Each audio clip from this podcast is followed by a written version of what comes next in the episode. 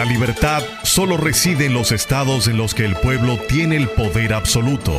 Por el respeto a los valores democráticos y la dignidad del pueblo dominicano, el rumbo de la tarde, plural, objetivo, comprometido siempre con la verdad.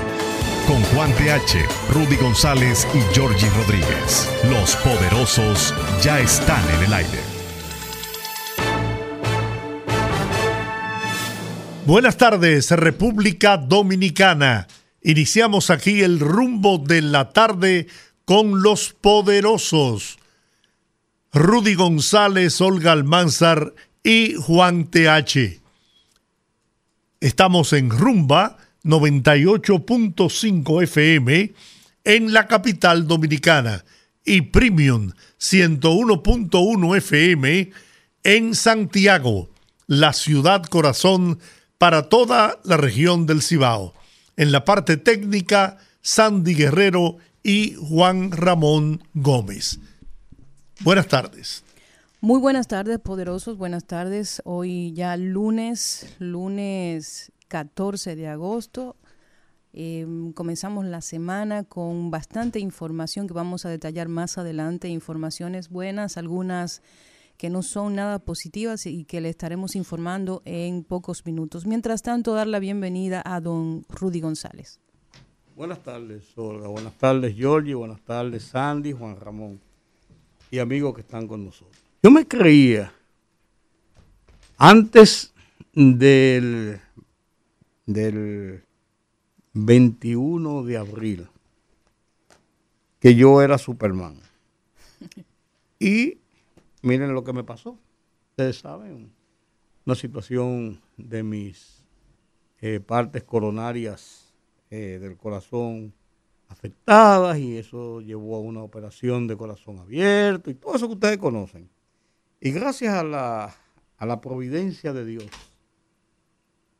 aquí estoy. Entonces uno, a veces, uno es dueño de sus actos y otras veces no es dueño de sus actos. Yo en esa ocasión, cuando me ocurrió eso, me di cuenta de que verdaderamente yo no era Superman. Que Superman no existía, ni Metrópolis tampoco donde él vive. Pero eso fue una situación involuntaria. Hay otras situaciones que sí son dependientes de uno y son voluntarias. Por ejemplo, el que soy, somos de los poderosos. A veces uno llega a creérselo de tanto repetirlo, de tanto decirlo, de que somos poderosos. Pero uno se da cuenta muchas veces de que eso es una utopía. Eso es un decir y uno, la vanidad humana a veces hace que uno se lo crea, que lo disfrute, que se ría, que se regocije de eso, y que cuando incluso otras personas, algunas como amigos, otras personas por decir, otras personas por un cumplido, le dicen a uno que uno es un poderoso, uno llega a un momento donde se lo cree. Y en la vida hay situaciones y situaciones. Situaciones que uno controla, que puede manejar, que uno puede controlar, que uno puede eh, actuar sobre ellas. Y hay otras que no. La del abril de este año no estuvo bajo mi control, porque yo había hecho lo necesario, haciéndome mis chequeos, y por un chequeo me descubrieron esto, y yo, o sea, no fui responsable ni conmigo mismo, ni con los que me rodean. Hay otras circunstancias y situaciones en que uno dice, ¿por qué? si yo soy dueño de mis actos. Soy bastante grandecito y bastante viejecito también. Entonces, ¿por qué amargarse la vida? ¿Por qué sentir que uno es cualquier cosa? A veces uno se cree de verdad que uno es poderoso. Pero uno no es poderoso nada. El único poderoso es Dios. Esa es una realidad y una verdad incuestionable, ¿no? El único que tiene realmente poder es Dios. Nosotros, como parte del marketing, ¿no? Del, del espacio, pues los oyentes, porque eso no nació de nosotros. No, no. Incluso eso viene desde la vieja casa. Que eh, quizás por el, el aprecio, el cariño y hasta el respeto que nos tienen eh, muchos oyentes en el país, pues empezaron a, a identificarnos con ese calificativo de poderosos. Pero tal y como tú dices, Rudy, nosotros no tenemos poder alguno, en absoluto. El único poder que tenemos es actuar con honestidad, con transparencia, decir siempre la verdad, estar apegado a los valores y principios con los que nos formaron. Y eso no se negocia. Y eso es innegociable. Así que eh, comparto contigo totalmente esa exposición que hiciste. Una reflexión. Una reflexión. Y, y válida la, la reflexión. Más que válida. Así que, bueno, vamos a continuar, señor Juan TH. Hola, buenas tardes, poderosos. Sobre todo el poderoso de, de Rudy González. Venía, Él sabía que no venía oyendo el programa. Venía oyendo el programa. ¿eh? Pero tú no estabas oyendo el programa, Claro. es lo que yo acabo de decir. Eso es. Que tú no eres poderoso, yo digo que sí, que tú eres poderoso. Tú tienes por lo menos 50 años siendo un hombre muy poderoso. Que lo haya dejado de ser por, un, por dos o tres días, no te quita lo poderoso. De ustedes tres, el único que no es poderoso aquí soy yo. Oye, No, ni me lo creo, ni me lo he creído nunca, al contrario. no, pero no por eso, ¿cómo se burlan en la cara de uno así, sin anestesia? Mira, Buenas, buenas tardes a todos. esta tarde una explosión ocurrida en San Cristóbal. Así ha es. dejado ya, se han comenzado a contabilizar víctimas, tanto muertos como heridos, y todavía está en una fase de, de rescate de las personas, de investigación de lo que ocurrió, y en el curso del programa esperamos tener eh, algunos detalles de este, de este incidente, de este accidente que ocurrió hoy en San Cristóbal, esta tarde en San Cristóbal, que nos hemos enterado por las informaciones que ya circulan en las redes sociales y en algunos de los periódicos eh, formales que tienen eh, su edición en el website. Eh, no sabemos, vuelvo y digo los detalles, pero sí ya imágenes que han llegado y confirmaciones de víctimas. Eh, parece que vamos a tener una situación eh, bastante ¿Y dónde, dónde, delicada. dónde fue? En San Esto fue en San Sí, pero San Cristóbal, Cristóbal, ¿pero en la, en la calle Padre Ayala con calle Modesto Díaz, próximo al Parque Central. Pero, Mm. En el mismo municipio. Ah, pues fue en el centro de San Cristóbal. Las versiones apuntan hasta el momento, aunque todavía no son oficiales, solo se ha pronunciado el, el director de la Defensa Civil de la zona, que se encuentran todavía en labores de rescates, pero aún no se conoce cuál fue el, el- origen de la explosión. Se registró una fuerte explosión, según informaciones de compañeros periodistas que están por la zona tratando de acceder a la zona. En una cuadra completa se, se sintió eh, el- la fuerza de la explosión y las personas abandonaron sus vehículos. En el entorno de donde, se, donde ocurrió la explosión, varios vehículos están en, mal estado, fueron afectados, digo yo, por la onda expansiva.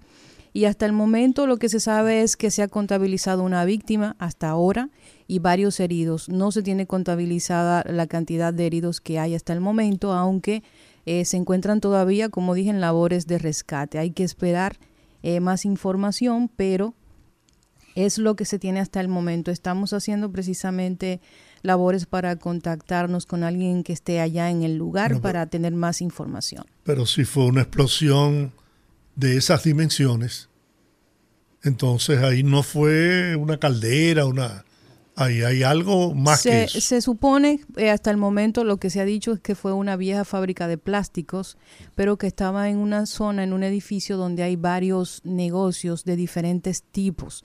Entonces, que probablemente eso haya contribuido a que el- la explosión fuera todavía, eh, se fuera potenciando, porque hay varios negocios en esa misma zona. Pero más Fue en el adelante centro de la ciudad, fue en el centro de San. Cristóbal. Hasta este momento están todavía trabajando en la recuperación de heridos. Hay unas imágenes que ya están bueno, ahí está, circulando. ahí está, ahí está. Exacto. Hay imágenes que están circulando que son sumamente gráficas, sumamente fuertes de ver. Y eh, Mucho- como mucho humo. como dijo eh, el Estas imágenes director... están, están, están en el aire ahora. Eh, eh, sí. Ah, ¿puedo- puedo Y dejarlas? hay algunas que no sería bueno pasar por un tema de, de- Sí, y si se va a transmitir en YouTube, pues probablemente eso pueda traer algún problemita, pero... Pero la, la situación hasta este momento es que muchas organizaciones que están relacionadas al rescate, como 911, Defensa Civil, bomberos, han sido trasladados a esa zona para poder brindar el apoyo debido a las víctimas. Así que eh, una situación muy penosa. Hoy pensábamos comenzar pues con la noticia evidente del fin de semana, que es el anuncio del presidente Luis Abinader de su repostulación. Sin embargo, empezamos con esta información porque es algo que recién nos llega comenzando el programa y les, les prometemos más información más adelante. Bueno, el tema obligado hoy es la decisión ya tomada por el presidente Luis Abinader de aceptar, eh, optar por una nueva repostulación.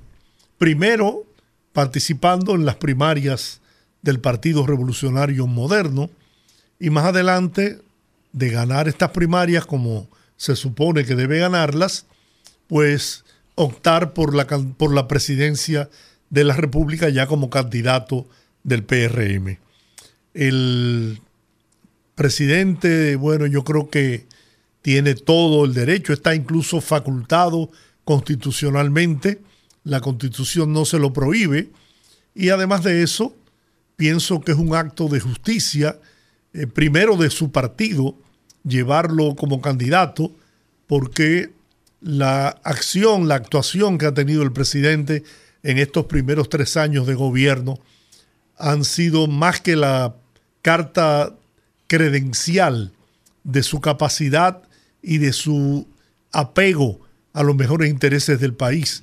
Ha hecho esfuerzos extraordinarios por la transformación y recuperación de la República Dominicana y lo menos que su partido puede hacer es eh, reconocerlo entregándole nueva vez la candidatura presidencial.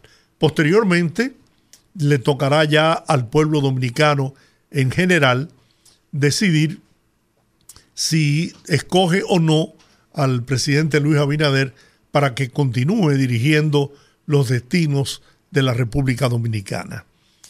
Repito, creo que es un acto de justicia porque este hombre ha logrado la recuperación del país a pesar de las grandes crisis, creo que crisis nunca antes vistas en el mundo, no solo en la República Dominicana, y que la República Dominicana la padeció en cuerpo y alma. Tenemos ahí las palabras del presidente cuando comunicaba al país, primero a través de WhatsApp, después a través de las redes, su decisión y sería interesante que la compartiéramos. Vamos a escucharlo. ¿Cuál fue el reclamo que te hizo marchar? La honestidad. La razón que nos trajo hasta aquí. El legado que me esfuerzo en honrar cada día. La mejor política porque preserva nuestra democracia. Honestidad garantizada ahora con la designación de un Ministerio Público Independiente. Honestidad. El mismo valor que nos permite ser eficientes. ¿Recuerdas cómo estábamos hace tres años? Calles desiertas, negocios cerrados y todos confinados en casa. Había incertidumbre, pero ante cada desafío mantuvimos una voluntad firme y nuestra esperanza nunca se desvaneció. La honestidad ganó la confianza ciudadana. Esa confianza me dio la determinación de trabajar incansablemente para obtener vacunas cuando casi ningún país las conseguía. Reabrir el turismo y reactivar el crecimiento económico que permitió recuperar los empleos perdidos. Y frente a los efectos de una guerra inesperada, duplicar las ayudas sociales para proteger el presupuesto de tu familia. Avanzamos por buen camino. Construimos obras en todas las comunidades. Entregamos miles de títulos de propiedad y viviendas. Mejoramos el transporte público. Garantizamos un seguro de salud a cada dominicano y defendemos nuestra soberanía. Avanzamos por buen camino. Con pasos firmes, con la determinación de seguir superando las adversidades. Hoy te agradezco por tu confianza. En pocos meses tendrás que elegir si prefieres continuar con más honestidad en la política. Conozco tu respuesta, porque te conozco. Eres parte de un pueblo noble y decente. Sabes que no es momento para retroceder. Después de una profunda reflexión, entendí que el país está por encima de mi tranquilidad familiar o personal. Por eso comunico hoy mi decisión de participar en las elecciones internas del Partido Revolucionario Moderno para ser su candidato a la presidencia de la República en las elecciones del 2024. Porque todavía hay desafíos que enfrentar, oportunidades para aprovechar y cambios por realizar. Quiero que sigamos construyendo sobre los logros que hemos alcanzado juntos, trabajando con el mismo entusiasmo e intensidad de siempre. Sigamos creyendo en el poder de la honestidad.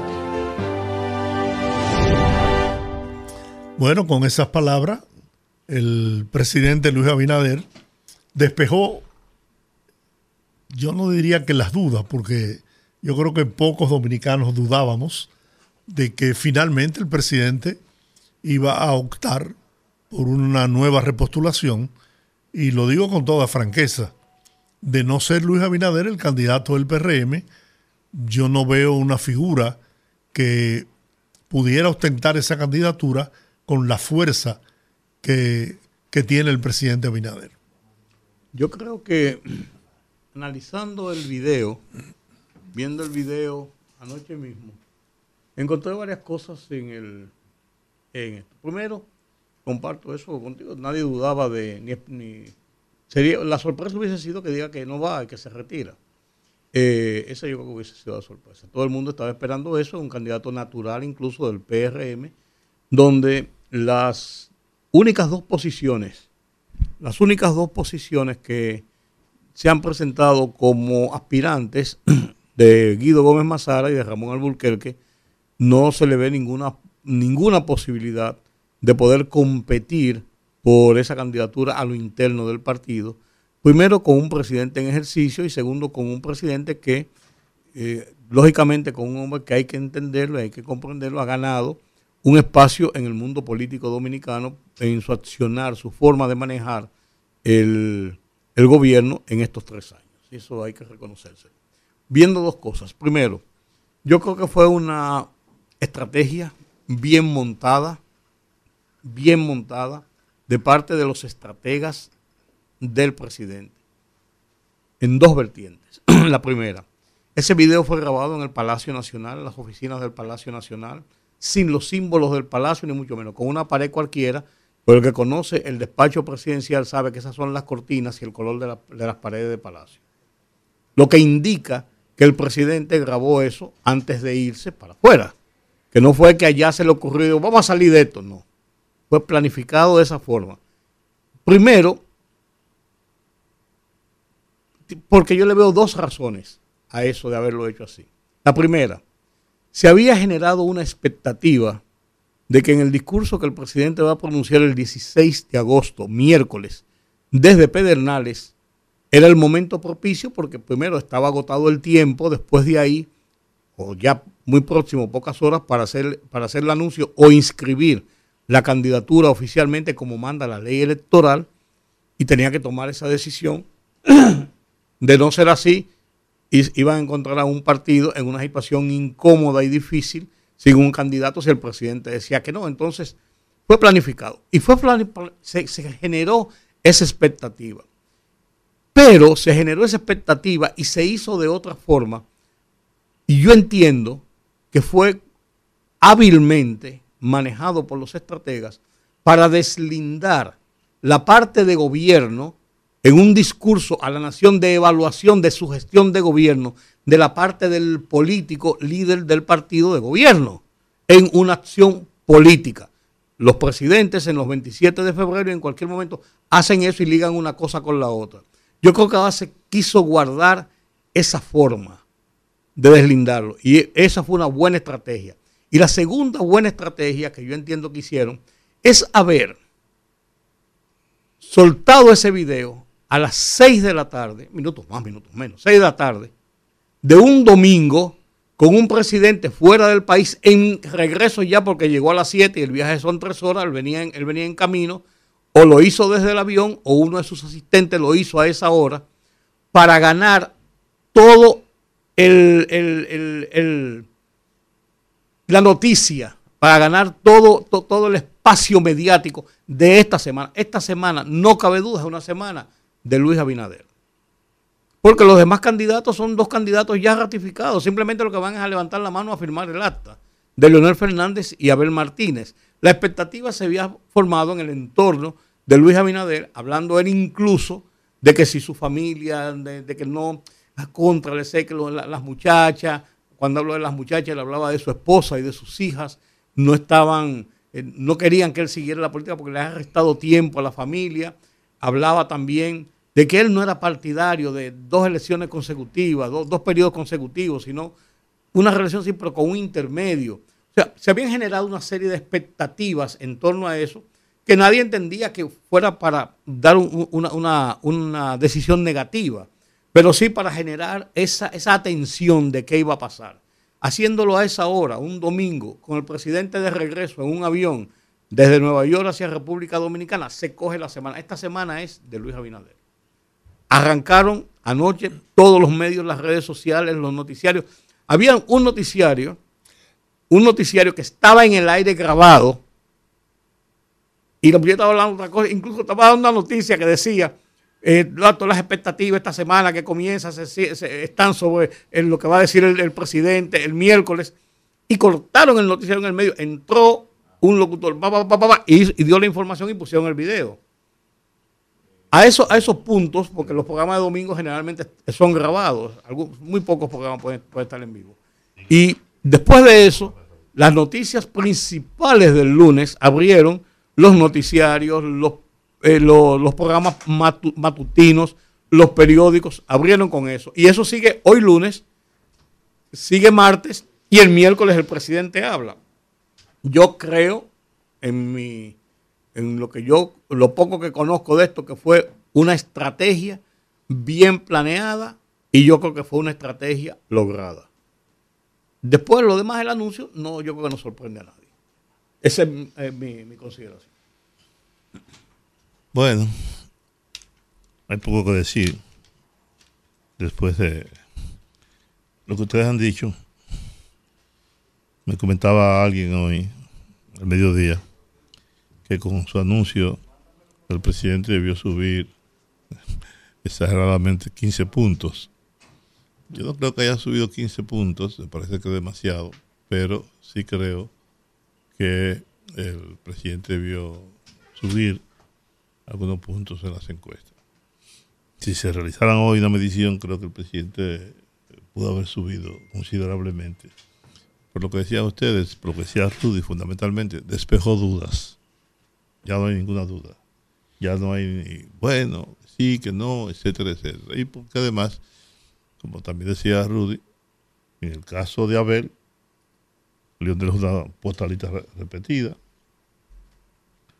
que por cierto, estuve viendo unas encuestas, unas encuestas, y la PUPU tiene que buscar en las próximas elecciones, en las elecciones de febrero, no tiene candidatos. No tiene candidatos. Candidatos a competir con posibilidades de, ganar, más la tiene el PLD. El PLD sí tiene algunas posibilidades, pero la PUPU, la PUPU está jodida en términos de candidatura para las elecciones de febrero próximo. De ahí eh, nacen dos, dos, dos posturas. La del otro penco, porque ahora resulta que, que, que otro penco. Cada vez que habla mete la pata. Ahora habló de, 64 mil kilómetros. Un, disparate que ni el penco original. Bueno, entonces la situación, esta no solamente la, semana, yo no creo que esto sea, no solo es la semana de Luis Abinader, yo creo que él ha abierto un espacio en el que solo él sale favorecido. Y es verdad que todo estuvo planificado, eh, una estrategia bien diseñada y bien, bien expuesta. El breve discurso del presidente muy bien logrado también y bien dicho, bien expresado. Se veía de una manera muy natural, sin ninguna presión. Y creo que el interés era separar la parte gubernamental, el estadista, el presidente, del político, del, líder de un partido. Se hizo, se hizo ayer precisamente para eso. Para, y sin gente al lado. Porque además no necesitaba a nadie. No había que, no había que crear una parafernalia de, de muchísima gente atrás, dirigente del partido, nada de eso.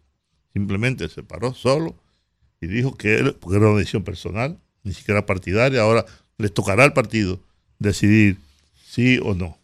Que como dice tú, eh, no, a nadie le, le, cabía duda de que eso iba a ser así. Ahora, yo no sé, lo que yo no sé, yo sé cuál es la estrategia del presidente. Y, ustedes también. Y creo que el país la sabe. Ahora, yo me pregunto, ¿cuál es la estrategia de sus adversarios internos? ¿Cuál es? Alguien debería explicarme cuál es la estrategia a la luz de lo que está pasando. Nadie tiene ninguna duda que en el Partido Revolucionario Moderno el candidato es, se llama Luis Abinader Corona y que va a ganar la convención. Con mucho. Pues, yo me, pongo a pensar, bueno, ¿y qué estarán pensando los demás? Mira, el PLD lo hizo bien en una ocasión. El PLD dijo, el único activo, el más importante activo de nosotros es Leonel Fernández. Y se agruparon todos en torno a Leonel Fernández. En la primera, la, primera ocasión, durante el segundo mandato. Los pleitos vinieron después, posteriormente. Pero se produjo, y eso me lo, me lo comentaba uno de los potenciales aspirantes a presidente de la República. Yo no hacía nada con aspirar a la presidencia de la República. Leonel le iba a aplastar a todo. No era inteligente crear una crisis interna sabiendo que teníamos un, un presidente candidato. Y es lo que ocurre ahora. Sin duda alguna, sin duda, sin ninguna duda, Luis Abinader va a ganar la convención. Sin ninguna duda. ¿Verdad? Te guste o no te guste. Esa es, la, esa es la realidad, esa es la verdad. Y creo que efectivamente también él se lo ha ganado. Porque no es que, Luis dijo, bueno, eh, vamos a seguir cuatro años más, y yo qué yo cuánto. No, es que él ha comenzado una obra de gobierno, una, obra de, gestión que no ha concluido y que es mucho lo que ha hecho en poco tiempo. Es mucho el esfuerzo, mucho trabajo, mucho sacrificio que se ha hecho. En medio de situaciones muy lamentables, yo a veces, como Georgie ha dicho, ¿ustedes se imaginan a Luis Abinader con el viento soplando permanentemente a su favor? Sin pandemia, sin crisis económica, sin guerra internacional eh, afectando no solamente al país, sino a todo el mundo. ¿Ustedes se lo imaginan sin ninguno de esos escollos? Y, actuando con transparencia y con honestidad, ¿cuánto habíamos, hubiéramos logrado? ¿Qué tan lejos hubiéramos llegado? Y no lo digo yo, lo están diciendo todos los organismos internacionales, lo están diciendo otros países, otros gobiernos, otros presidentes. Hasta un liderazgo internacional ha creado Luis Abinader. Por lo tanto, yo creo que, que, lo que más le puede pasar al país, lo mejor que le puede pasar a este país, es que cuatro años más. Bueno, sí, vamos a la pausa. Eh, eso, vamos es eso que estoy diciendo. Es. Vamos a dar sí, eh, unos minutos más entonces para la pausa. Vamos a la Fogarate en la radio con Ramón Colombo. Se titula ¿Por qué no a Faride? No hay duda de que la más participante en todas las iniciativas trascendentes ha sido ella, que ha sido la más cercana a la gente del pueblo que votó por ella que jamás ha renunciado a sus ideas progresistas, que le ha dado respuestas convincentes a todo aquel que la haya cuestionado, que ha sido siempre fiel al partido y gobierno que ayudó a crear, que ha apoyado las buenas iniciativas con mucho más que frases de simpatía, que tiene bien ganado el derecho a proyectar en ascenso hacia el futuro. Entonces, ¿por qué su partido, el PRM, le niega la presidencia del Senado a Farideh Raful? Fogarate en la radio con Ramón Colombo.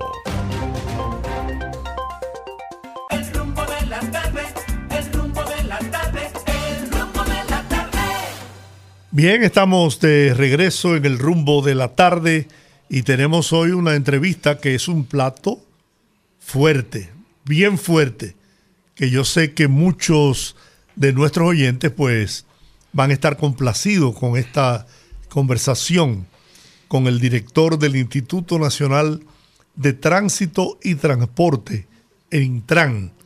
Aquí está con nosotros Hugo Veras. Para mí un honor estar en esta cabina. Sí, amigo nuestro y de verdad un eficiente funcionario, un hombre con mucha calidad y capacidad y que yo sé que tiene las mejores intenciones, toda la voluntad por poderle aportar al, al Distrito Nacional, al país, en la solución del tema del tránsito y transporte. Claro, bueno, don Giorgi, con esa presentación le agradezco muchísimo a don Rudy, a usted, don Juan, gracias por eh, la oportunidad de permitirme estar con ustedes en el día de hoy. Y aunque yo le dije a don Juan hace unas semanas que lo vi, este mismo programa nosotros tenemos que hacerlo más adelante cuando inauguremos el Centro de Control de Tráfico, que la verdad es que es un honor eh, para todos, para República Dominicana, eh, lo que está sucediendo aquí y las transformaciones que se van a tener principalmente para el distrito y el Gran Santo Domingo en temas de tránsito, que se ha hecho una inversión importante, que se ha hecho eh, con todos los criterios técnicos para tener el centro de gestión de tráfico más moderno que hay en toda la región lo está instalando hoy la República Dominicana y eso fue una decisión que recuerden a principios de este año, en enero de este año, el presidente Luis Abinader anunció esa licitación con una inversión ya eh, prácticamente 1.370 millones de pesos para tener todo un sistema, aquí le llamamos semáforo inteligente, pero es todo un sistema de gestión de tráfico que la verdad es que va a traer grandes beneficios, pero la gente va a poder percibir una mejoría sustancial que es lo que estamos apostando. Yo me supongo que cuando instalen ese, ese sistema y los semáforos inteligentes estén eh, trabajando, los estúpidos que se paran debajo de los semáforos a dejar pasar en rojo y a en verde, eh, no tendrán nada que hacer. Sí, mire, el, el, y, y, tal cual usted dice, o sea, esto es todo... Digo, yo lo digo lo de estúpido es por hablando inteligente, haciendo un símil de lo que Claro, claro. No es, no es, no es, no, no es ofensivo a, lo, a los agentes. Que, que, que dicho sea de paso, no son ellos los responsables. Exactamente. Lo que pasa es que la gente. Ah, entonces hay otra gente más responsable. Es peor. Yo, ¿Quién, lo, ¿Quién, los pone? ¿Quién da la orden? Entonces lo que, lo que piensan entonces Lo peor. que sucede le voy a explicar, porque la verdad es que entendemos al DGC como el, eh, la persona no correcta que está ahí debajo. Pasa que hay que entender que como no hay un sistema, o sea, no hay un sistema, el agente de la DGZ ha estado obligado a intervenir en algo que no le corresponde necesariamente. El agente de la DGC está para fiscalizar, para orientar, no para dirigir de manera directa lo que tiene que ver con el tráfico. Ahora con la inauguración de este sistema, nosotros estamos calculando unas tres semanas aproximadamente que el sistema esté completo en la primera etapa que será el Distrito Nacional y la la segunda fase que será Santo Domingo Norte, Santo Domingo Este y Santo Domingo Oeste, que estamos calculando que sea a finales de este año, ya nosotros vamos a tener por lo menos en el Distrito Nacional una primera etapa, una primera etapa todo un sistema sincronizado de semáforos, pero eso no es que todas las luces estén al mismo tiempo, no. Aquí hay un software tecnológico que se ha contratado, hay todo una, eh, una implementación de gestión de tráfico que por eso en el mes de mayo aquí a República Dominicana vinieron los ejecutivos de Google, ese gigante tecnológico que son los signatarios de Waze, a firmar un acuerdo de colaboración gratuita con el gobierno dominicano por lo que el gobierno está haciendo eh, en implementación de materia de tránsito, que incluso esto va a conllevar a que aquí se alimente el sistema con las 600 mil cuentas de Waze que ahora mismo están funcionando. Entonces, ¿qué sucede? Eh, ahí mismo, sí. escúchame. ¿Cómo van a funcionar los semáforos en una forma inteligente, o si no que decir sincronizados, pero que puedan actuar de una forma inteligente cuando aquí se va la luz indistintamente en zonas diferentes? El, el, que no hay un sistema pero, unificado pero, de, de energía eléctrica. Perdóname, Hugo. Mm. Mira, yo le dije a Hugo que a él no le dieron un trabajo, ni un empleo, le dieron un problema. Y un problema serio. Tú sabes, don Juan, que yo digo, yo no soy un funcionario, yo soy un trabajador del Estado, Y- porque y- yo no, no tengo el, el- el tema de ese día a día. Entonces te quiere decir, mira, que yo me pongo a pensar lo difícil que es resolver el problema del tránsito en este país, Sí. más allá de tu voluntad, más allá de la voluntad del gobierno mismo, porque es que es un problema eh, eh, eh, intrínseco Sí. de falta de respeto por las normas, es una cultura que hay que desarraigar. Y tú decías en un programa, creo que es con Julio Martínez Pozo, de la cantidad de accidentes, de muertes en los accidentes, y que el, casi el 60% es producto de las motocicletas. Sí. Entonces, aquí no hay una consecuencia para todo el que, hasta que no haya un régimen de consecuencia, y eso lo decimos en todo, Sí. y es verdad.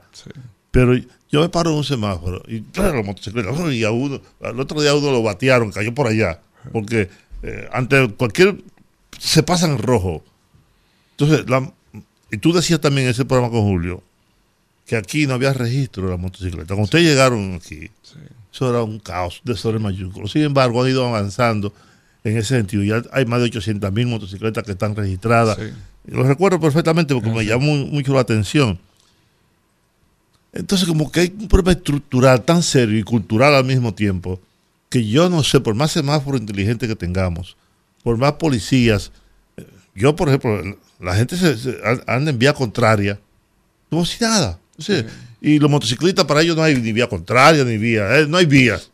Eh, esto es un país, un desorden, un caos verdadero. La verdad que el problema es complejo, don Juan, es sumamente complejo, pero nosotros no estamos, y yo tengo que decir, así mismo como usted dijo ahora, que hace falta eh, un régimen de consecuencias. Un bate. Eh, un régimen de consecuencias, Sí, pero el bate puede ser el régimen a de veces se tenía el pretexto que lo hemos superado que hace falta voluntad política. Sí. Lo primero es esa voluntad. Y yo tengo que decirlo aquí sin, sin, sin, sin, Sin. Llevar mucho alarde de todo. El presidente Abinader tiene la voluntad política Yo creo que de sí. que nosotros podamos avanzar en el tema. Yo le voy a dar varios ejemplos de lo que es voluntad política. Número uno, usted habla del tema de las motocicletas y tenemos que estar muy claros del problema que estamos viviendo en el día de hoy y cómo lo estamos solucionando y con Dios delante, eso no es de la noche a la mañana, pero hay una voluntad política de resolverlo. ¿Qué fue lo primero?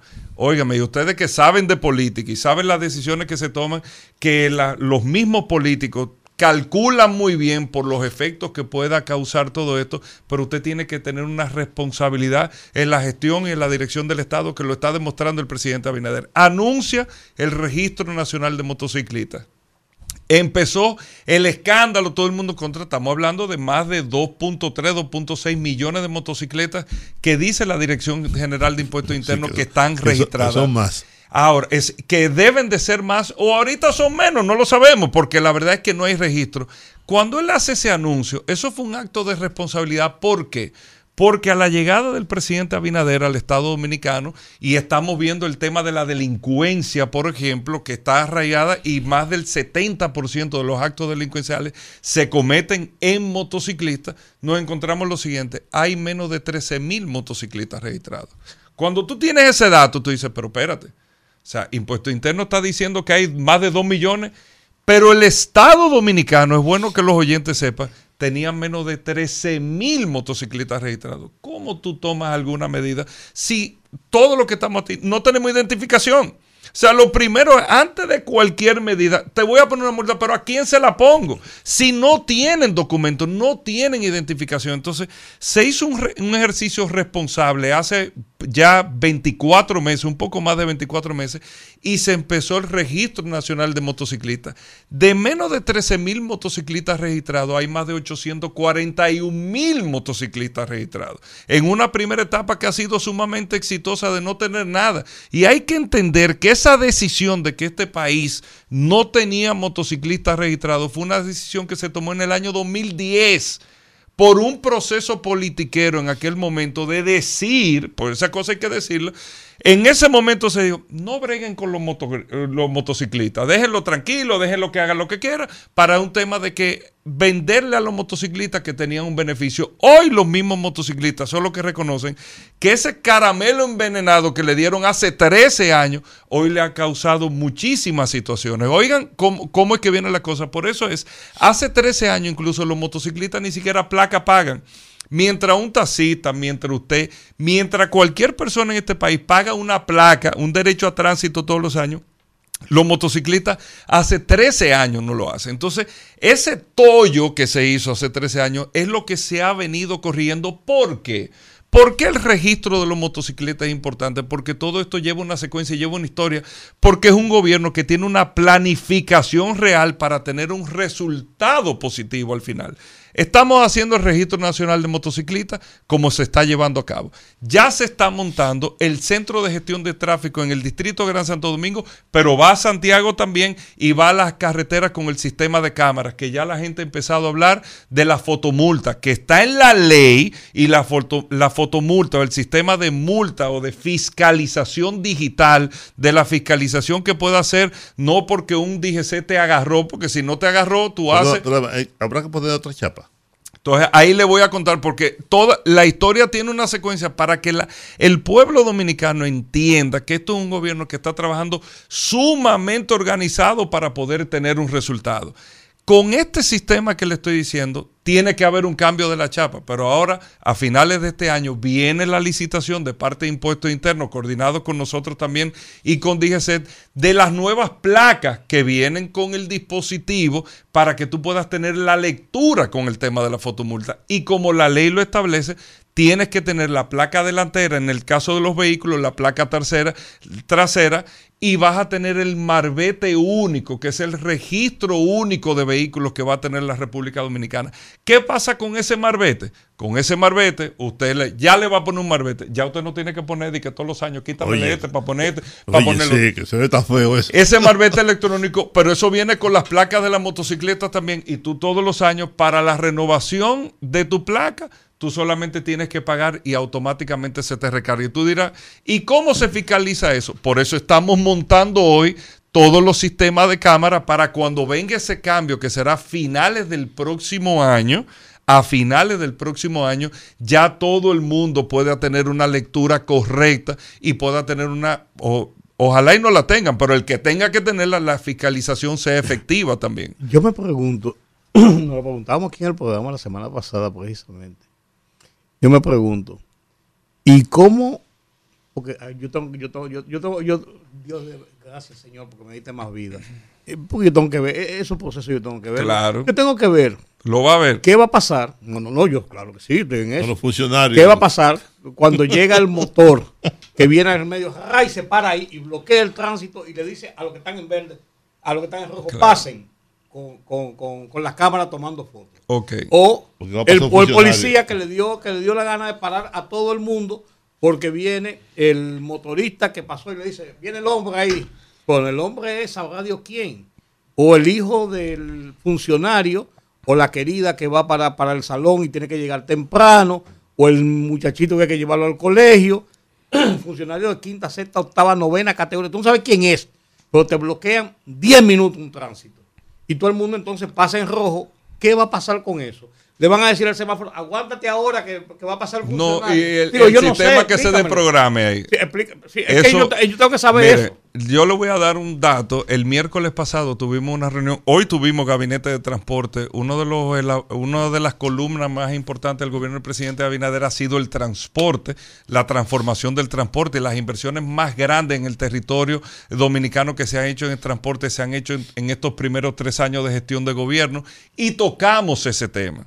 Tocamos Porque el te- tema. No, no, porque tocamos el tema, porque estamos invirtiendo muchos recursos aquí. Claro. Es un sistema que va alimentando adaptándose y va aprendiendo que incluso ahora son, van a ser las 6 de la tarde, por ejemplo, el tránsito a esta hora es totalmente distinto que a las 6 y media y es distinto que a las 7 y 15 y el sistema va programando y va regulando y se va administrando y eso es imposible poder lograrlo si tenemos esta, esta dinámica, vamos a decir así, con el tema de los franqueadores. ¿Por qué no le ponen una hora a los franqueadores? No, no, entonces, y, y te lo, digo en serio. Y, y los semáforos se van a Con el mismo presidente hablamos porque por ley o la constitución hay cinco figuras eh, de la Nueve, República. dijo, dijo el, el decreto presidencial citó nueve. Exactamente, hay cinco figuras, hay un decreto que establece nueve, Nueve. que incluso lo hablamos en esa reunión la semana El pasada, que muchos policía. de ellos, muchos de ellos pueden ser previamente coordinados porque el sistema te coordina. Si hay una prioridad, tú puedes coordinarla con lo que está ahí y está establecido para que tú puedas tener para que tú puedas tener esa dinámica. Entonces, ahí va. ¿Y cómo funciona el sistema? Por ejemplo, es un sistema que estará enlazado con el 911. Hay una emergencia que se dispara a este lugar donde nosotros estamos y la ambulancia está en el mirador. Automáticamente con el tracking y con el Google y con el Waze que te da la ruta, la dirección, el mismo semáforo va haciendo toda la réplica y te va creando esa ola verde, pero te va creando una réplica en todos los litorales para que esos semáforos no se deprogramen también. Es todo un sistema realmente que va coordinando, pero no puede ser interrumpido, más caso de una emergencia en particular, pero no puede funcionar de esa manera. La gente se pregunta lo DGC, que usted me preguntaba ahorita, ¿y qué va a pasar con la gente en la DGC?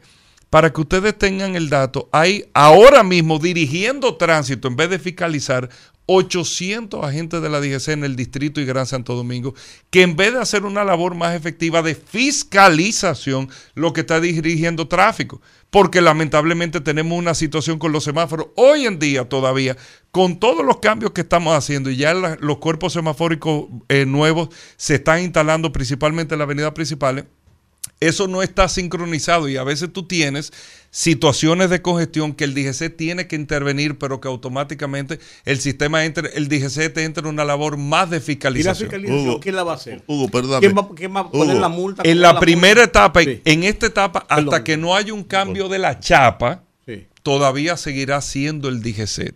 Hasta que no haya un cambio el próximo año de la chapa. Por eso le digo, nosotros ya el- con el sistema instalado, solamente hay que esperar el cambio de chapa para nosotros poder entrar con el sistema Hugo, automatizado de Hugo, cosas, Hugo, perdón, perdón. escúchame, va a seguir ahí mismo. A mí me preocupan dos cosas.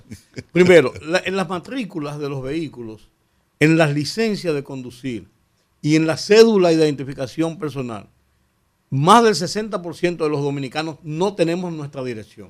Exacto. O la dirección porque nos mudamos, la teníamos de hace mucho tiempo, o te extravía. Eso es así. ¿Cómo establecer esa fiscalización con gente que no la tiene? Se hace con la placa cuando se vaya a sacar, es lo que yo estoy pensando, con la placa, el lío que se va a armar ahí, uno. Y dos, lo segundo es, yo pregunto lo de la fiscalización, ¿quién lo va a hacer? Porque en la DGCET hay un problema. Y es un problema de respeto y de confianza. Sí. Muchas veces se ha dicho aquí que le han puesto multa a muchísima gente que no existía. Ahí me llama una persona con ese Entonces, tema. entonces, tú tienes que tener una confianza en una autoridad que está ha- haciendo lo correcto. Yo lo voy si a, no, eso va a ir todo para yo lo voy a responder. Número uno, acuérdense que como le dije que hay un cambio de todas las placas o habrá un cambio el próximo año, ahí viene un proceso hablado con eh, la Dirección General de Impuestos Internos de actualización de data y de un registro completo y la gente que tenga la oportunidad, porque aquí hay gente, eh, don Rudy, que tiene un carro que lo vendió, tiene tres trapazos y no lo han cambiado a nombre mío. Y eso es peligrosísimo es también. Y eso será un proceso, vamos a decir, como de renovación de la gente para que pueda actualizar sus datos. Lógicamente, la multa va a la placa y la placa va a nombre de quien va el vehículo. Y si yo le presté mi carro a don Giorgi, don Giorgi hizo una cosa, la multa me la van a pegar a mí, yo tendría que cuadrar. Atención, atención. No le presto mi vehículo a nadie. Que sería lo ideal, que sería lo ideal, porque la gente a veces presta los carros, pero los CD no lo prestaba, porque era celoso con los CD, los pero menos. el carro no... Y ah, los libros menos. Exacto, y al carro no le importaba. Eso por un lado, que eso es eh, eh, sumamente importante. Usted me decía la... la- No, yo te quería preguntar. El perdón. tema, no, yo, no, el- yo lo que te porque, decía porque, yo, porque Rudy ha- eh, eh, está eh, centralizando la, Sí. la No, escúchame, es que no, yo, yo después de aquí, es que yo, yo- no, yo decía que también hay un, hay un tema de, de la credibilidad. Entonces. Porque hay un sí. problema de credibilidad. Sí, hay un tema de credibilidad y eso lo hemos hablado ya y sería una decisión que hay que tener el año que viene también antes de entrar al sistema. Yo soy de lo que yo opino, eso es una opinión muy personal, no estoy hablando del Estado, sino que uno tiene que hacer, ¿qué es lo que nosotros estamos haciendo? Hay, un mea- hay que hacer un mea culpa del que es el que está en el Estado en este momento, indistintamente que haya pasado ahora, pasó antes, uno es que está ahora y está dirigiendo el Estado dominicano y el gobierno dominicano y hay una desconfianza con el tema de la fiscalización y hay mucha gente que tiene multas que dice no reconocer que no le ha ocupado y todo eso. Y eso hay que verlo en su momento, a ver qué tipo de proceso uno va a hacer para, no quiero decir borrón y cuenta nueva, porque eso no es eso tampoco, pero hay que hacer algo ahí para lograr la confianza con A el mí, ciudadano. a mí me preocupa. Eh, Primero yo te escuché decir que hay pocos agentes. Parece que sí que es verdad, que hay, Hay pocos poco- agentes. muy poca gente. Y, El- la DGC está trabajando al 50% de lo que necesita. en bueno, y por el otro lado, aquí hay un, vuelvo, insisto, un, un irrespeto por las normas, Sí. sobre todo de tránsito. Y eso que la gente dice que la calle es libre. No, la calle no es libre. No es verdad que las calles sean libres. Yo puedo hacer lo que quiera. La gente se aparca como quiera y donde quiera. Y no le importa si es una vía o no lo es. Y, yo quiero insistir en ese tema. La gente me dice a mí que es un problema de educación. Sí, pero ese mismo, que aquí hace todo eso, desde que llega al Kennedy, se educa. Desde que llega a Miami, se educa. Porque hay una consecuencia. Usted tiene que pagar 200 dólares, 500 dólares. Y, y los agentes ahí no juegan con eso. Claro. ¿eh? Y no va, no va a aparecer un cubano que te va a dar un bofetón. Porque si aparece un cubano e intenta darle un bofetón a un policía norteamericano o de otro país, la pasa mal. Muy mal. Entonces, yo creo que es un debemos insistir, y ustedes como autoridad, en el respeto a la norma. Sí, mire, eh, don Juan, con eso, ¿qué estamos nosotros haciendo? Porque hay un irrespeto a la norma, eso no se justifica, pero ha habido también eh, eh, falta de continuidad de muchas cosas que la gente pierde confianza. Uno, pues uno, uno está aquí, pero uno sabe también, o sea, uno no puede eh, divorciarse de la, de la realidad de muchísimas cosas. Por eso nosotros estamos dando los primeros pasos. Lo hemos demostrado con Parqueate Bien, es un proyecto que ha funcionado, que Ha viene funcionado, creciendo. Ha funcionado muy bien. Aquí en NACO usted lo puede ver, ha funcionado extraordinario. Y es un, es un proyecto que no es que yo lo diga, que se puede auditar. Y lo misma Junta de Vecinos, nosotros tenemos carta de Junta de Vecinos, no solamente del Distrito Nacional, sino de la mayor cantidad de ciudades de República Dominicana que quieren que se lleve Parqueate Bien, pero es un proceso que se va llevando paulatino. Lo que, cuando le menciono Parqueate Bien, le hablo de Parqueate Bien, estamos instalando la red de semáforos completa, estamos poniendo todos los procesos que la gente pueda ver mejorías, estamos trabajando con los temas de seguridad vial también muy fuerte, hemos venido con los cambios en la transformación del transporte también, que la gente lo ha visto, lo ha palpado, para que el Estado dominicano está poniendo la parte que le corresponde para buscar que el ciudadano ponga su 50% también que le corresponde con ese tema. Ey, ¿me entiendes? dime. Ah, ¿De aquí? Ok. Pues vamos a salir entonces. Bueno, Ah, yo estoy viendo. Eh, excúsenos, Sí. Excúsenos que estamos en el aire, pero hay una emergencia en el edificio. Sí, tenemos nos han que- pedido salir del edificio si vemos una señal de, de alarma que está, Sí. que está, Así que está Vamos. sí. Vamos a una pausa. Vamos. Escúchanos en vivo desde nuestras diferentes plataformas para todo el Cibao a través de Premium 101.1 FM.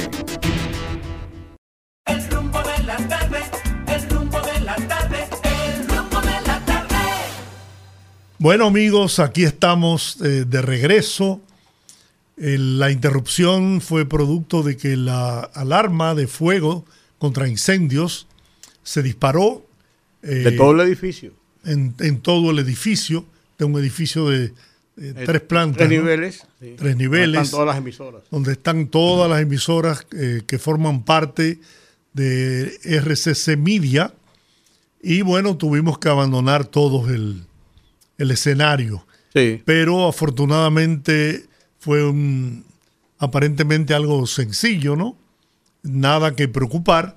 Y retomamos en este momento la transmisión y del programa El rumbo de la tarde. Penosamente, eh, eh, don Giorgi, eh, teníamos una, una- una entrevista con Hugo Veras. el director del Intran, quien estaba dando algunas explicaciones de los nuevos proyectos para la eh, agilización y, normalización del desorden que se llama tránsito en República Dominicana. Estaba hablando de sus planes, de sus proyectos, estábamos preguntando sobre algunas, algunas cosas que la gente se pregunta, cómo van a operar todo este tipo de cosas.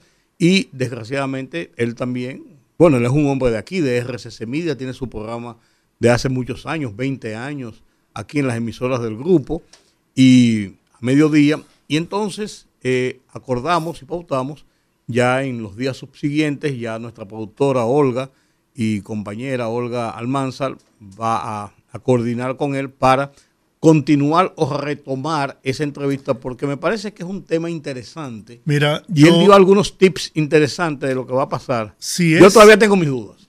Yo, yo sé que Hugo es un, un joven, todavía es joven, con excelentes condiciones, es un emprendedor y por su condición de emprendedor tiene una visión clara de las cosas que hay que hacer para transformar las situaciones como esta que vivimos en el tránsito en la República Dominicana todo lo que dijo hasta el momento que se tuvimos que abortar la entrevista, a mí me llena de, de esperanza y de optimismo. Y, y yo sé que se está trabajando, se está planificando para tratar de resolver un problema que si te pones a verlo, Rudy, eh, sin dudas es, si no el, el que más preocupa, está entre los, que, en los tres temas Mortifica. que más mortifican y preocupan al pueblo dominicano. Y si es como dijo Hugo, que ese programa de sincronización va a resolver en gran medida el, el trauma que, es- que vive a diario el pueblo dominicano en las calles de los pueblos, de las ciudades, pues qué bueno. Lo que pasa es que el, el tema del transporte en, en la República Dominicana, pero en especial en las grandes ciudades como Santo Domingo, el Distrito Nacional, el Gran Santo Domingo, Santiago, eh, tiene un componente muy alto de responsabilidad de la propia autoridad. De la ciudadanía po- también. no, po- yo quiero decir, de la propia, que, que es la llamada a buscarle las vías de solución. De, de la responsabilidad de la autoridad, porque ha dejado correr la cosa mucho tiempo, uno, no le pone freno a algunas situaciones que se convierten de- después en norma de costumbre, y tercero, que no hay un régimen de consecuencias porque muchas veces en República Dominicana, como pasa en muchos sitios, todavía hay las caras lindas. Ah, fulano de tal no se le puede, ah, no se, a fulano de tal no se puede poner una multa, y fulano de tal es militar, o fulano de tal es funcionario, o fulano de tal es del partido, o fulano de tal es del barrio.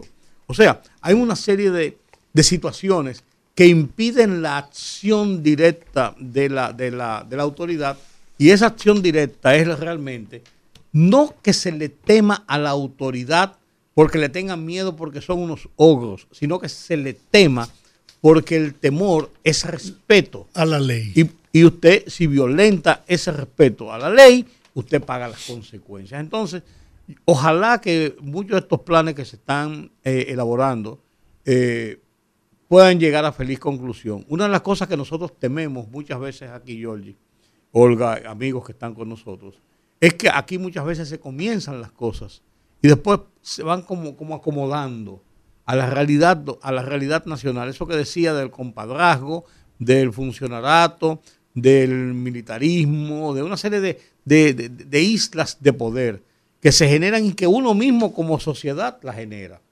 Por ejemplo, aquí comentábamos la semana pasada, cuando vimos el video que comenzó a circular del joven que le dio el pescozón a, a la gente de la AMET.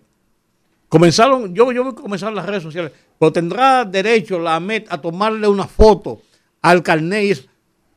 Vamos a suponer, después se demostró que sí que tiene, pero vamos a suponer que, que no lo tuviera.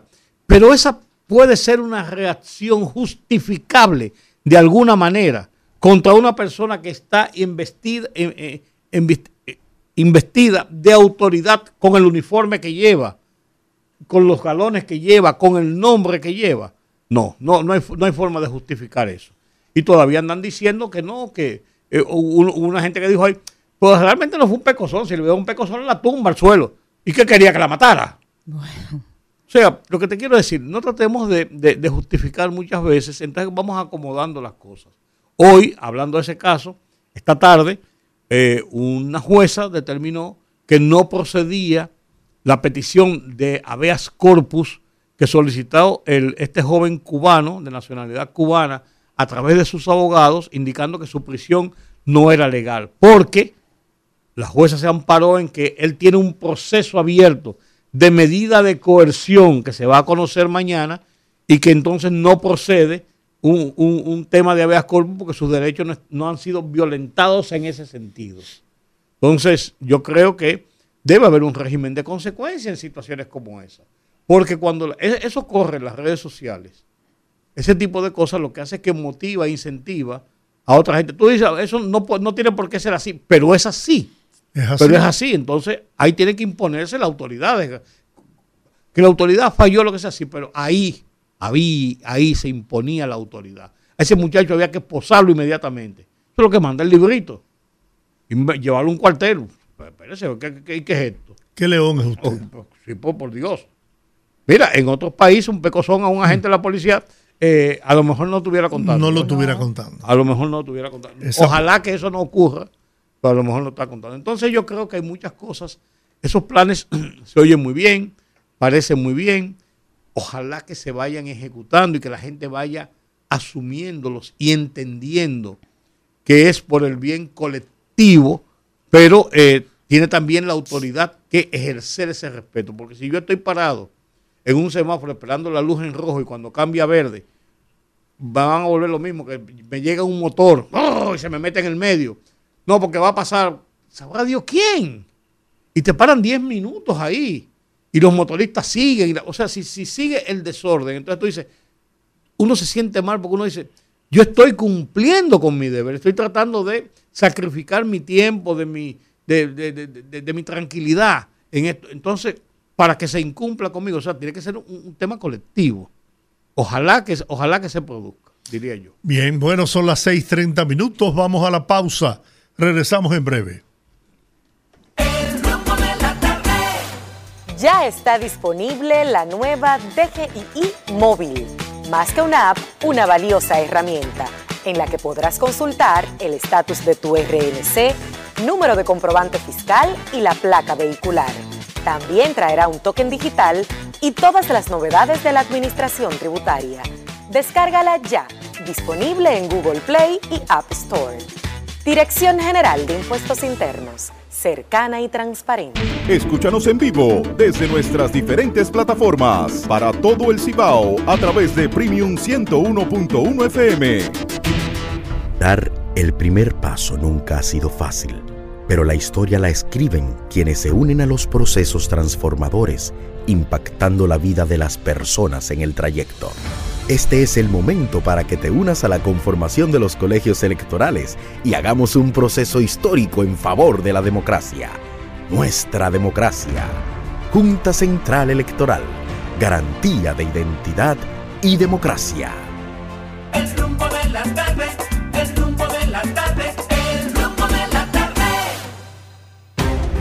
Conectando con la gente, que el pueblo hable en el rumbo de la tarde. Bueno, eh, estamos ahora, vamos a usar este segmento, la media hora final de nuestro programa regular, eh, para conversar con ustedes, como es lógico, como hacemos cada día. Eh, quiero, al comenzar ahora, darle las gracias a varios de nuestros oyentes, varias personas que tienen contacto por teléfono con nosotros, que se preocuparon, estaban oyendo el programa por saber lo que había pasado. Ya don Giorgi explicó lo que ocurrió. Un- se dispararon las alarmas del edificio, pero no hubo ninguna otra consecuencia. Estamos aquí de nuevo. Bien, si ustedes quieren pueden llamar si tienen algún tema que tratar, pero entre eso vamos a estar eh, comentando. Ok. A mí me gustaría eh, analizar lo de la presencia del presidente de la República en la ciudad de Nueva York, en, el, en la parada del desfile dominicano. Hay unos hamburgues de 181 que A mí, no, a mí, a mí me gustan más los hot dogs. los, los frankfurters, Los venden en la calle. esos carritos ahí. Oh, ¿eh? a, a- a las 3 de la tarde, uno sin haber comido nada. Pero impresionante fue la, la parada dominicana desde la 50 y- 56 calle hasta la 30 y- o a la inversa. Desde la 36 calle hasta la 56 En la por Avenida. toda la sexta avenida, que es la avenida de las de las Américas. Sí, Es una avenida muy amplia, está entre, entre la quinta y, y- y Broadway, la séptima avenida. Buenas tardes. Hola. Hola. Hello. ¿Qué hubo? Cuéntame. ¿A qué sale huyendo? Bueno, mija. Fue una orden, fue una orden de seguridad. No, que hay que Una orden- respetar la- una orden de ¿es seguridad. Mira lo que pasó en San Cristóbal. Sí. Estamos Una tragedia todavía. aparentemente, ¿no? Sí. Ay, sí, qué pena me dio. Parece sí que hay, que hay varias víctimas. Yo oí que hay 10. Eso se, eso se dijo eh, y parece que hay varias víctimas porque parece que la explosión Sí, fue sí. muy violenta. Ay, sí, Sí. Yo, yo, tengo, yo, vi, yo vi video ahí, me mandaron y eso da pena. Sí. Miren, al presidente le fue bien en Nueva York, señora, no puede quejar. Muy bien. Me fue de lo más que sé yo. Eh, me hubiese gustado en la entrevista con eh, preguntarle o mandarle la pregunta a uno de ustedes que cuándo es que van a, a empezar con el corredor de aquí de la Independencia. Yo ya estoy harta de los carros públicos de aquí. Troncomóviles. Sí, doña Ligia Sí, sí, sí, García sí. también tenía una pregunta sobre el nivel de ruidos de la ciudad. Sí. Todo eso, pero él se comprometió a repautar esta entrevista que quedó Sí. inconclusa hoy para tocar todos esos temas. Exacto. Y, y también el asunto este de, de- del cubano. Pero el cubano lo deflecaron, señora, en la cárcel. No, le dieron, parece que le dieron unos golpes, porque ahí Sí. tiene un ojo morado, pero también pudo haber sido él eh, resistiéndose al arresto. Coño, pero tampoco, pero ven acá, pero así tampoco. bueno, da- da- dame poner la otra cara. Fue una pecosadita lo que él dio para que lo No. deflecaran así. No, no fue una pecosa ahí. Tuvo, eso, tuvo, eso tuvo mal. Tuvo- no, no, él se le fue la mano. Tuvo mal. Estuvo mal, pero también estuvo mal por lo de aquí, señores, porque usted no puede poner a nivel de él. Se supone Mira. que ustedes son la autoridad. Mira, desgraciadamente hay una ley no escrita ni, ni, ni dicha, pero que se aplica. Sí. Y la policía de Chicago es la primera que aplica eso. No, porque Usted agredió a un policía, usted está bien, Unidos. usted agredió a un policía, tiene problemas. Tiene problemas. Y si mató uno, eh, que, que le vayan haciendo la lápiz. Y la de Nueva York es igual, ¿eh? Y, No, la de, pero- y pero- la de Texas ni hablar. Don Georgie, pero como la de Chicago, yo creo que no. Mira, eso- esos, esos tejanos son roca izquierda. Ah, no, esos son, ¿sabe? Usted sabe cómo que son por ahí que, que privan el macho men. Bueno, abur. Bye bye, Gracias, chicas. Jacqueline. Gra- Gracias por tu preocupación, Jack. Bueno, eh, vamos a hacer contacto con alguien en, San Cristóbal, ¿no? Estamos, estamos contactando en este momento con la periodista Adriana Arias, que es quien se encuentra en este momento en el lugar de, de la explosión, para ver qué información podemos recaudar y pasársela pues a ustedes y estén más informados sobre lo que está aconteciendo allá. El contexto es que hubo una explosión en la tarde de hoy en San Cristóbal, en el centro de la ciudad, aparentemente de una envasadora, de un sitio donde se almacenaba gas y dicen que también oxígeno. La explosión fue muy violenta, dice que hay varias casas de las inmediaciones destruidas, vehículos, y, y parece que el número de víctimas es importante, entre heridos y quizás personas fallecidas. Tenemos en la línea a Adriana Arias. Adriana, eh, bienvenida al rumbo de la tarde. Sí, buenas. Adriana, cuéntanos, está, hace unas horas el país está en atención respecto a lo que está sucediendo en San Cristóbal. ¿Qué informaciones tienes que puedas brindarle a la audiencia del rumbo de la tarde? Bueno, eh, hasta el momento, eh, las informaciones que tenemos, porque todavía no han sido eh, dicho oficialmente por las autoridades de aquí de San Cristóbal, que están reunidas todas ahora mismo en el Hospital Juan Pablo Pina. Está el jefe, de- está el director de la policía, está el alcalde, la gobernadora, entre, entre otros funcionarios reunidos en el hospital, viendo cuál es la situación que hay allí. Más de 20 heridos, hasta el momento la información que se maneja es de una fábrica de plásticos en la calle, ay, se me fue el nombre ahora mismo. En el centro de la ciudad. eh. Y próximo al, par- al Parque Central. Sí, en el centro de la ciudad. Lo que pasa es que hay mucho movimiento, me pueden disculpar. No, tranquila. Eh, entonces, al explotar ahí esa fábrica que estaba cerrada de plásticos, afectó los, la- los comercios que estaban tanto al lado como al frente. Al frente tenía una tienda de, de telas y colchones, quedó quemada totalmente. Una veterinaria, una veterinaria totalmente destruida, quemada completa. Eh, todos los, los empleados eh, lograron salir. Solo hay una persona desaparecida de la veterinaria. Eh, no sabemos de, de la tienda de telas quiénes están desaparecidos, los heridos y el número de personas fallecidas tampoco lo, lo han facilitado.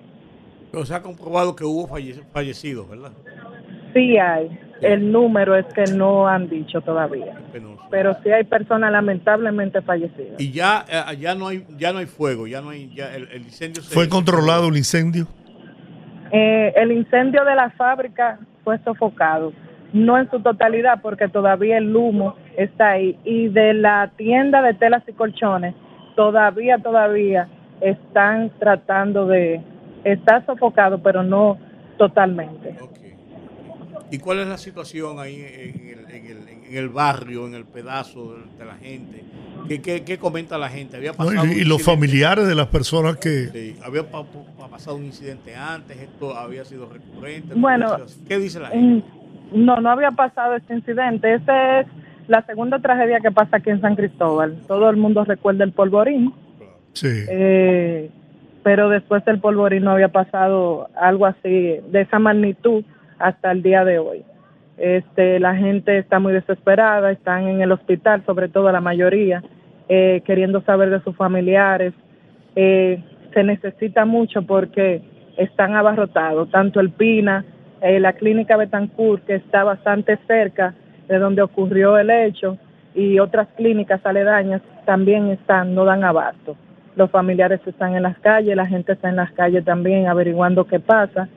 Eh, hay muchos, han venido bomberos desde Jaina, desde Baní, eh, lo mismo de San Cristóbal, estaban esperando lo de Santo Domingo, no sé si llegaron ya. Sí veo que andan varios helicópteros. El presidente llamó al alcalde eh, más eh, como en eso de las cuatro, cuatro y media, le preguntó qué necesitaban. Él le dijo que necesitábamos más organismos de socorro para, sobre todo bomberos, para que ayudaran. Hay, según tengo entendido, una gran cantidad de autoridades que se están movilizando a la zona. Aparte de los que mencionaste, tengo entendido que también el director del 911 está allá como parte del de, el equipo que está trabajando el levantamiento y la situación. Sí, de, del 911 vimos, vimos también que ahí están dando asistencia a las personas de, de INAPA con el agua. Eh, vimos al administrador de, de la empresa de generación hidroeléctrica dominicana, está aquí, están reunidos ahora en el hospital Juan Pablo Pina. Bueno. Eh, Bueno. eh, Adriana Arias, muchísimas gracias por esta información tan valiosa. Gracias por eh, este tiempo que nos dedicas al rumbo de la tarde. Gracias a ustedes y cualquier información nos mantendremos al tanto. Cuídate mucho por allá. Gracias. Bye. Bueno, ya escucharon ustedes directamente desde San Cristóbal el, el tamaño de esa tragedia. 20 heridos. Aún no se manejan cifras oficiales de los decesos, pero hay imágenes que ya están circulando lamentablemente en las redes sociales en donde se puede ver cuerpos que están expuestos en las inmediaciones del centro de la explosión. Eh, una cosa que me pareció bastante llamativa es que personas reportaron que a cuadras, a una cuadra completa, estando a distancia de una cuadra del lugar de la explosión, sintieron la onda expansiva, sintieron el, el como dicen el dominicano, el remenión. Sí que pensaron que un, terremoto. Es que, que me parece bastante curioso porque cuando uno revisa, por ejemplo, una explosión que fue en Bani Place recientemente, que se quemó, eso todo eso, no sé si recuerdan la fábrica de plástico también que fue aquí, eh, en Villa, Villa Juana. en Villa Juana, Villa- eh, eh, no, Villa Consuelo, Villa Consuelo, si no mal recuerdo. Y Villas agrícolas. Villas agrícolas. Villas agrícolas, perdón. Sí, allá en la. Eh, en como que una onda expansiva no es consistente con una con algo que, que se quema Que, o sí, eh, por sí, eso yo de- decía, plástico. antes de haber eh, interrumpido la transmisión, que me creaba eh, sospecha el que se sintiera una explosión y que, y que esa explosión produjera ondas expansivas, Sí, porque eso se produce cuando es un artefacto que, que explota, que explota. un tanque de gas o un, un tanque de esos industriales de gas Exacto. que son grandes. pero una fábrica cerrada, Sí, es como que no, Que- no es Que al consistente. final parece que esa es la suerte, que una fábrica cerrada y que no estuviera llena de trabajadores. de empleados. Porque pudo haber sido peor. Pero la, la, la verdad es que las imágenes, por ejemplo, yo vi unas imágenes que me parecieron dramáticas de, de personas heridas eh, cuya piel se le estaba ya desprendiendo en shock completamente, que están en la calle y que fueron eh, atendidas poco a poco porque fue algo que, imagínense, nadie esperaba y mucha gente, la situación ha desbordado la capacidad de los organismos locales de rescate y han tenido que valerse de todos los organismos que han respondido a esta emergencia para poder eh, darle el frente a la situación. Así que vamos a seguir pendiente de esta información. Y yo siempre diré, yo creo que una, una de las cosas que más me sorprende que aquí cuando pasan este tipo de, de tragedias, uno ve el fácil acceso que tiene el ciudadano de a pie a las áreas de conflicto y no debería ser. Usted como ciudadano, yo sé que si un familiar o una persona cercana, algún vecino que conoce probablemente la gente que fue afectada, yo sé que se preocupan, pero eh, entorpecen las labores de rescate, pueden resultar heridos, alguna de esas edificaciones debilitadas puede de- colapsar en cualquier momento. Lo ideal sería que la gente se recoja y deje que los organismos trabajen. Y, Buenas. y acordonar la zona a una distancia prudente. ¿Verdad? Sí. Buenas tardes. Hola. Buenas tardes. Sí.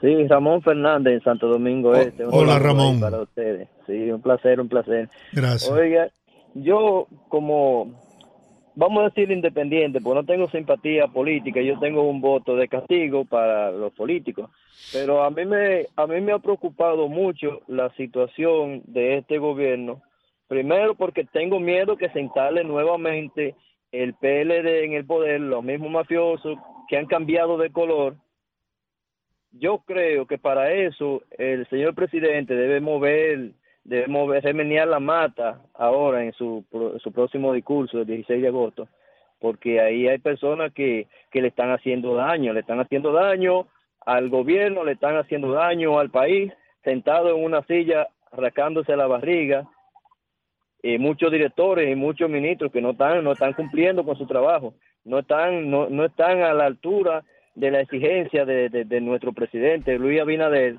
oye que ha trabajado con el alma y con el corazón así que señor presidente tiene que revisar su gabinete Esto es una- la gente Esto es una eh, percepción muy personal, pero yo presiento de que se pueden producir cambios en los próximos días. Bueno, yo tengo mucho oyendo eso, ojalá y sea verdad. Buenas, rumbo de la tarde. Buenas tardes, bendiciones para todos. Gracias. Jordi, Jordi, una sugerencia, Jordi. Cuando ahí vaya un, un personal así, ustedes permite que los lo, lo oyentes le hagan preguntas. Lo íbamos, lo, lo teníamos programado, lo que pasa es que tuvimos que cosa. abordar la, la entrevista. una cosa, el gobierno, el ayuntamiento, quien sea que está gastando todo ese di- dinero en los semáforos, lo está gastando de vale, porque mientras esos estúpidos, idiotas, estén en, los semáforos dirigiendo, tocando a uno pasar y no lo dejan pasar hasta media hora ahí, este país no va para adelante. Hasta que no lo quiten de la calle, eso no va a funcionar. Bueno, pero ese sistema que está planteando Hugo Vera precisamente es para sacar de las esquinas a los agentes de DGCET y que se dediquen a lo que tienen ellos que hacer, que es la fiscalización. Buenas, rumbo de la tarde. Buenas tardes, Olga, ¿cómo estás? Bien, ¿y usted, Ramón? Muy bien, al- Georgie y Rudy, ¿cómo están? Muy bien, gracias Ramón. a Dios, aquí estamos. Ram- Ramón, vi sus- fiel del programa, estuve muy preocupado y llamé a Olga para ver qué había pasado. Estábamos sacando gente, Ramón. Oye, Ramón. Bueno, sí, no, está bien, eso es importante. Miren, eh, nada, uno está consternado con esa situación que ha pasado en San Cristóbal. Realmente, como que no tiene uno mucho ánimo para meterse en tema político con Sí. esa situación, porque hay una situación, yo diría, de, De mucho pesar. de, de luto, de pesar en el país, porque no se sabe todavía con exactitud la cantidad de, de personas muertas y los que están heridas, los que pudieran fallecer. En las condiciones que quedaron. Exacto, lo que hay que hacer es pedir resignación y, y mucha mucha paz para, para los familiares y esa gente. Así es. Gracias, Ramón. Buenas, rumbo de la tarde. Sí, buenas tardes. Adelante. Sí, sí, estoy llamando para felicitar a Rudy por esa introducción, reflexión que hizo sobre quién es verdaderamente el poderoso. Ojalá y le animo a que pueda escribirlo y quede plasmado porque fue de mucha edificación. Muchas gracias. Lo hice de, de corazón. ¿Cómo no? Muy bien. Miren, yo le voy a decir lo que yo pienso sobre el tema este de la fotomulta. Yo entiendo que nosotros debemos comenzar a organizarnos y que aquí cada vez que se intenta eh, hacer algún cambio la gente brinca, pero yo creo también que las cosas tienen que pensarse antes de implementarse. Primero, fotomultas, perfecto. La cantidad, el porcentaje elevadísimo de vehículos que circulan sin identificación por ningún lado aquí es increíble. Aquí hay un alto porcentaje de personas, sobre todo de motocicletas, que son uno de los, de los sistemas de transporte preferidos para cometer actos eh, delictivos que no tienen identificación y que todos sabemos que la fiscalización funciona diferente si usted tiene un vehículo privado que un vehículo de uso público. Aquí se fiscaliza al, al dueño de, de un vehículo privado, pero si una guagua pública, un carro público hace un cerito en la 27 de febrero, nadie se mete con eso. Usted sabe que están haciéndolo a mí, chateando por WhatsApp. Entonces, ese tipo de cosas hay que tomarla en consideración también. Segundo, aquí hay alguna base de datos que le diga a usted dónde usted le va a enviar esa multa a una persona una vez usted se la ponga. Lo, lo, lo registra la cámara, usted cometió una infracción, perfecto. ¿Dónde usted se la va a enviar? Si aquí hay personas que tienen vehículos incluso que los compran a terceros, que no hacen nunca un traspaso, aquí no hay una base de datos fidedigna que le permita trabajar al Intran enviando esas informaciones o canalizando esas multas directamente hacia la persona que la cometió. Pero Entonces, fíjate, eh, Hugo explicó sobre eso. Dijo que se va a poner en ejecución ese programa a partir del final del próximo año, cuando se haya organizado y se hayan cambiado todas las chapas, o sea, las placas. Y, ahí un marbete único, que tú no vas a tener que todos los años ir cambiar y, y despegar y usar agua caliente y alcohol para despegar el plástico ese. No, no, va a ser fijo y tú lo vas a poder, como, como el, el pase ese rápido, tú lo vas a poder recargar.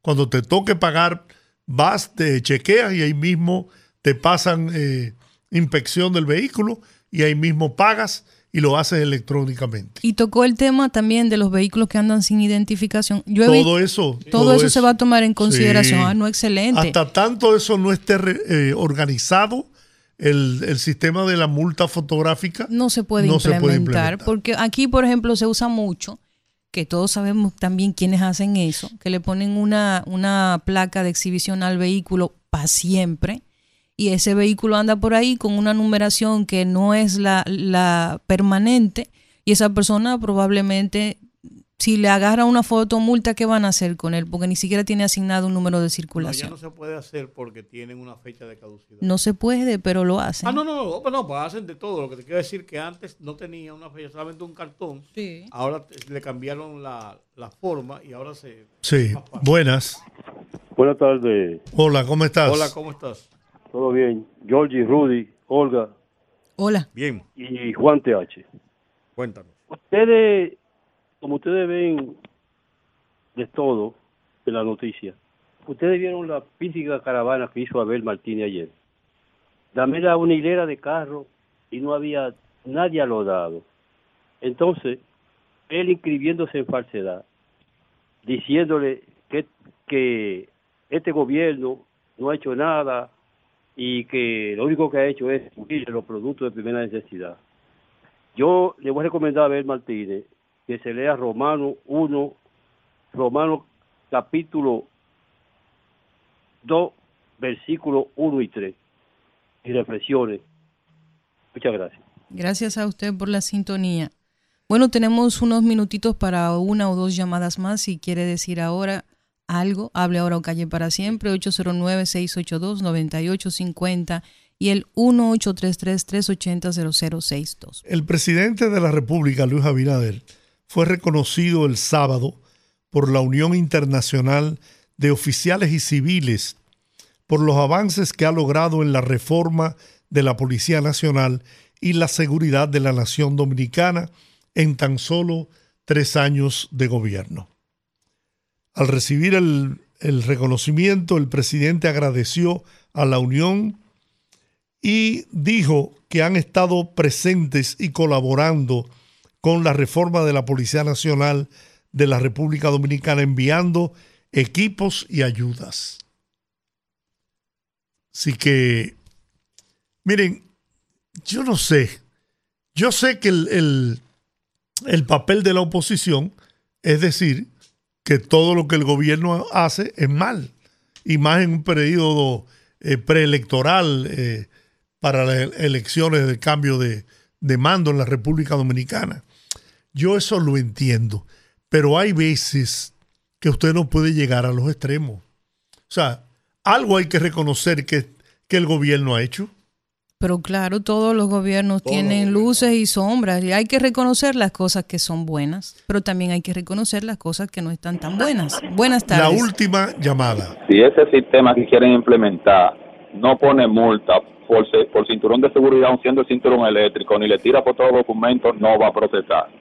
Y celular también, que le den lo suyo a la gente que vive también maquillándose en el carro. Si usted hace eso, usted está también que le pongan su multa. Antes de irnos, el gobierno anunció hoy, en la voz del presidente de la República y del canciller eh, Roberto Álvarez en el Palacio Nacional, que la República Dominicana se convirtió en el país número 16 que entra en, a nivel mundial en el sistema que se llama Global Entry, que es un sistema en el que usted no tiene que ir directamente ante un eh, inspector de migración necesariamente, salvo que ellos lo requieran, cuando usted entra a territorio norteamericano en un vuelo desde el extranjero. Hay unos kioscos, hay unas, unas, unas, unas eh, computadoras que están en todos los aeropuertos y usted hace el procedimiento directamente ahí, pone su pasaporte, pam, pam, pam, pam, eh, simplemente lo llena. Es un- simplemente una forma de entrada. Para ese programa se necesita una previa autorización, ahí que tiene que ser autorizado eh, después que usted es depurado. Son la gente que se llaman gente de confianza de la seguridad norteamericana. Eh, pero es un tema muy interesante porque son miles y cientos de miles de dominicanos que viajan desde República Dominicana anualmente hacia territorio norteamericano. Se va a aplicar también a norteamericanos que vienen a República Dominicana porque es un acuerdo recíproco. Pero eso es un tema muy interesante que va a agilizar, va a agilizar mucho todo el trámite de tener que hacer filas y filas y largas colas y mucha gente con mucha tensión de ir a presentarse ante un oficial consular, por un lado, y por otro lado es el paso previo a el sistema de que usted pueda hacer su migración y aduana desde el país de origen hacia los Estados Unidos. Hubo una cláusula que tenía sobre el tema de los inmigrantes y eso eh, dejó de lado ese programa que se usa en muchos sitios con los Estados Unidos principalmente. España lo tiene. Sí, no, y, y- muchos, muchos países con Estados Unidos. Entonces, Japón lo tiene. eso se va, se- ese, ese es el paso previo a esta situación. Yo creo que en ese caso, yo voy a comprometer aquí públicamente a Olga Almanzar, nuestra compañera y productora, para ver si mañana o pasado en el curso de esta semana hablamos con uno de esos expertos en Sí, migración. porque pasado mañana vas a venir tú solo al programa. Por eso, por eso lo salté, por eso lo salté. Pasado, pasado mañana. Eh, y entonces, a ver si hablamos de esto, porque eso puede ser interesante y ojalá podamos también Ah, yo tengo al experto para podamos eso. tener también una oportunidad de abrir los teléfonos porque la gente tiene muchas preguntas que haga en ese preguntas. sentido. Sí, sí, sí, Sí, me parece que puede ser un tema Muy interesante. interesante. Y muchas cosas que están pasando a nivel migratorio en Estados Unidos que a la gente le interesa porque yo creo que la segunda capital de República Dominicana es Nueva York. Y cuidado. Señores, terminamos por hoy. Gracias. Nos encontramos mañana a las 5 de la tarde. Los poderosos. Dios les bendiga. Rumba 98.5, una emisora RCC Media.